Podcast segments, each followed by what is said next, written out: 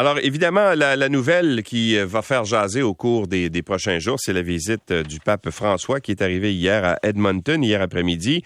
Euh, j'espère qu'avec la grâce de Dieu, mon pèlerinage pénitentiel pourra contribuer au chemin de réconciliation déjà entrepris. C'est ce qu'il a dit lors de son, de son arrivée. Le pape François a écrit aux Canadiens sur Twitter. Il est rendu très techno, le pape. Et donc, il dit, je viens parmi vous pour rencontrer les peuples autochtones. S'il vous plaît, accompagnez-moi par la prière. Et durant son vol vers euh, l'Alberta, le Saint-Père a pris sa canne pour euh, aller rejoindre des journalistes dans l'avion euh, d'Alitalia, il voyage toujours sur Alitalia, et il a de nouveau insisté sur l'aspect pénitentiel de son voyage. Euh, avant tout consacré aux peuples autochtones. Alors, c'est ce que euh, écrit ce matin la journaliste Louis, euh, le journaliste, pardon, Louis Deschênes, qui donc couvre la visite du, parc, du pape dans l'Ouest canadien. Par la suite, le pape viendra chez nous. Je pense que c'est, il arrive le 27, mais la grande journée, c'est le 28. On aura l'occasion de parler à Alain Pronkin un peu plus tard dans cette émission là pour comprendre d'abord le message qu'il a livré hier, mais aussi les euh, l'horaire du pape et donc euh, ses visites au cours des prochains jours, euh, l'importance que ça prend, bien sûr, pour les nations autochtones.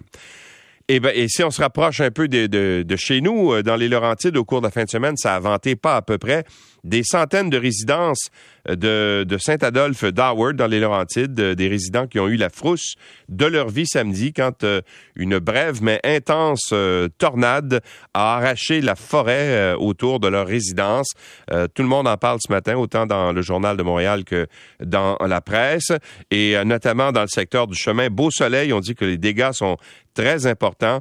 C'est à cet endroit même qu'aurait passé la tornade et selon ce qu'on a pu comprendre, c'est une euh, tornade euh, de catégorie EF2.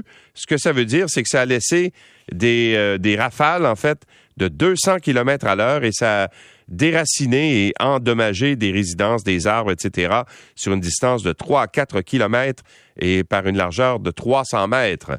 Alors, c'est quand même un couloir assez important et ben, les gens, heureusement, n'ont pas été blessés. Personne de blessé ni de, de mort dans euh, ces événements euh, vraiment euh, exceptionnels de la fin de semaine. Je dis exceptionnel, mais ça l'est de moins en moins, j'ai l'impression. Surtout à Saint-Adolphe d'Howard, eux autres sont pas gâtés. Là. Ça arrive, c'est arrivé également au printemps. Il y avait eu une autre rafale de vent assez importante qui avait fait des dommages. Alors, donc, 12 000 clients d'Hydro-Québec sont toujours privés d'électricité un peu partout à la grandeur de la province, mais particulièrement dans ce secteur, parce que euh, quand les arbres partent, ben, généralement, ça envoie de la végétation sur les fils, puis euh, ben, ça brise. Et fin de semaine tragique également au niveau des noyades euh, au Québec. On parlait, Denis nous parlait tout à l'heure de cette noyade survenue dans une piscine municipale au cours de la nuit. On y reviendra un peu plus tard, mais il y a eu d'autres noyades, dont une vendredi.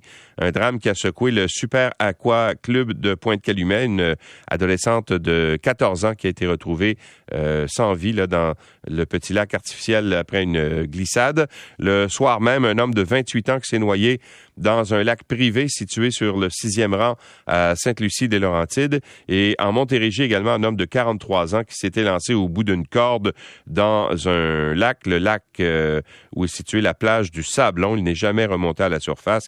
Et à 300 km de là, mort ici, un nageur de 49 ans qui tentait de traverser la rivière Batiscan a été perdu de vue à la hauteur de Notre-Dame de Montauban. Un autre décès. Alors, ça va pas bien, là. Si on fait le décompte, là, depuis le début de l'été, ben, on parle de 36 personnes qui ont perdu la vie sur des plans d'eau, euh, donc dans la province de Québec. Alors, c'est, euh, c'est vraiment euh, l'hécatombe par les temps qui courent. On peut comprendre là, que le temps chaud, les gens veulent se rafraîchir, mais la prudence élémentaire est de mise. Et la COVID également, qui se réinvite dans les salles de spectacle. On l'a vu la semaine dernière à, ben, en fait, au cours de, du festival d'été, là, mais on a eu euh, la semaine dernière le compte rendu, si on veut, de la santé publique euh, jeudi dernier. Je vais vous dire une chose, le festival d'été, ça a créé des cas, des éclosions assez importantes. Ça a monté en flèche à, à Québec. Mais là, dans la région de Montréal aussi, ça arrive. Les salles de spectacle, les endroits où on se réunit, ben, ne font pas exception. La COVID qui continue de compliquer la vie des acteurs de l'industrie du spectacle, c'est ce qu'on peut lire dans le journal de Montréal ce matin. Producteurs, membres du personnel, artistes et spectateurs doivent composer avec la nouvelle vague euh, estivale de COVID. On dit que plusieurs dates, notamment de la comédie musicale Annie, dont on dit beaucoup de bien, euh, s'est présenté au théâtre Saint-Denis, ben, ça a dû être reporté en raison d'une éclosion de la COVID-19 et à Terrebonne aussi, cinq représentations de la pièce Symphorien euh, ont dû aussi être euh, reportés euh, parce que là-bas, il y a de la COVID aussi. Et à Québec, la comédie musicale Rock of Ages à l'affiche au Capitole a été annulée pour deux soirs consécutifs la semaine dernière. Bref, la COVID s'invite dans les salles de spectacle, comme quoi c'est pas terminé. Alors, si vous y allez, essayez donc de vous protéger un peu, peut-être avec je sais pas, peut-être un masque, euh, ça pourrait faire le, travail. Bon, à part ça, les euh, demandes de la fonderie Horn. Vous savez que la fonderie Horn en, Abitibi, dont on parle depuis à peu près euh, ben, depuis 20 ans en réalité, mais de façon plus intense depuis deux, trois semaines, le ministère québécois de l'Environnement refuse de divulguer la demande de renouvellement d'autorisation ministérielle qui a été soumise par la fonderie Horn euh, en vue de la poursuite de ses activités. Ce qui arrive, c'est qu'à tous les cinq ans, ils doivent renouveler leur entente. Et là, ben, ils sont dus.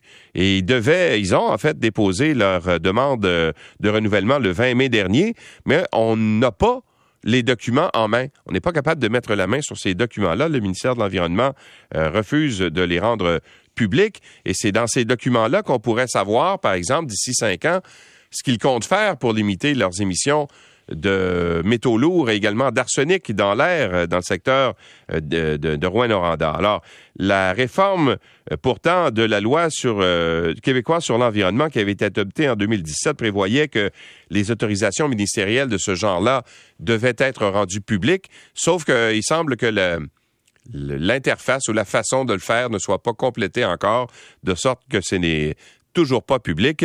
Un registre qui euh, permet au public d'obtenir ces documents devait aussi être créé. La création n'est pas terminée. Bref, même en le demandant, on n'est pas capable de savoir quelles vont être euh, euh, les limites ou dans, la, dans les normes euh, québécoises. On sait que c'est 3 nanogrammes par euh, mètre cube. Vous avez entendu ce chiffre-là ad nauseam au cours des, des, dernières semaines. Mais la semaine dernière, on recevait également euh, l'un des directeurs de la fonderie Horn qui refuse de dire quelles vont être les émissions dans l'air au cours des, des prochains mois.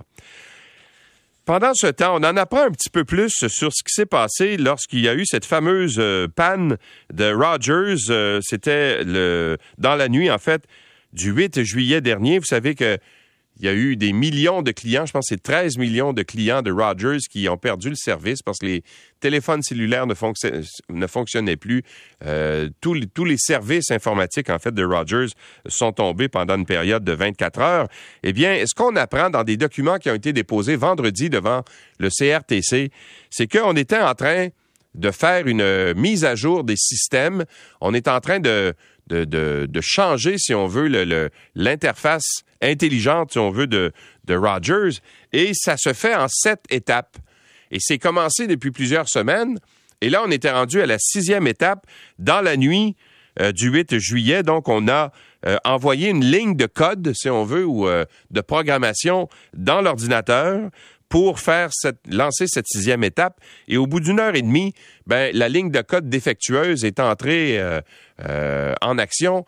Et donc, ce que ça a fait, c'est que ça a surchargé les serveurs de sorte que tout est tombé à ce moment-là. Et euh, donc, euh, avec le résultat que l'ensemble des services ont été euh, perturbés chez, chez Rogers.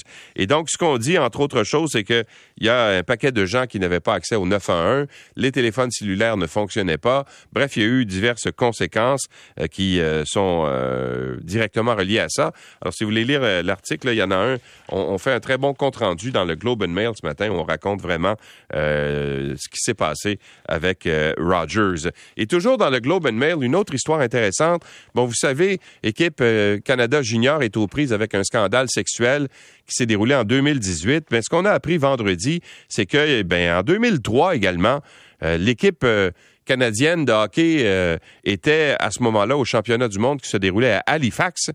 Et il y aurait eu aussi un, autre épisode d'agression sexuelle sur une jeune fille. C'est TSN qui a rapporté la nouvelle vendredi en citant euh, une vidéo, en fait, qui avait été faite et qui existe toujours, semble-t-il, faite en 2003 et qui montre six joueurs de l'équipe canadienne junior qui, euh, à tour de rôle, euh, agressent sexuellement une femme qui semble être inconsciente sur une table de billard.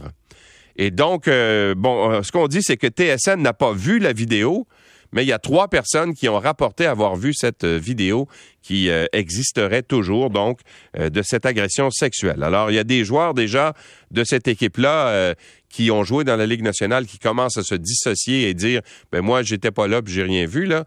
Mais quand même, il reste que c'est pas d'hier que les scandales sexuels, les scandales, pardon, sexuels se succèdent chez Hockey Canada. Et euh, bon, ils vont devoir euh, expliquer maintenant euh, celui-là, ce nouveau scandale qui est survenu, donc je vous le rappelle, en 2003.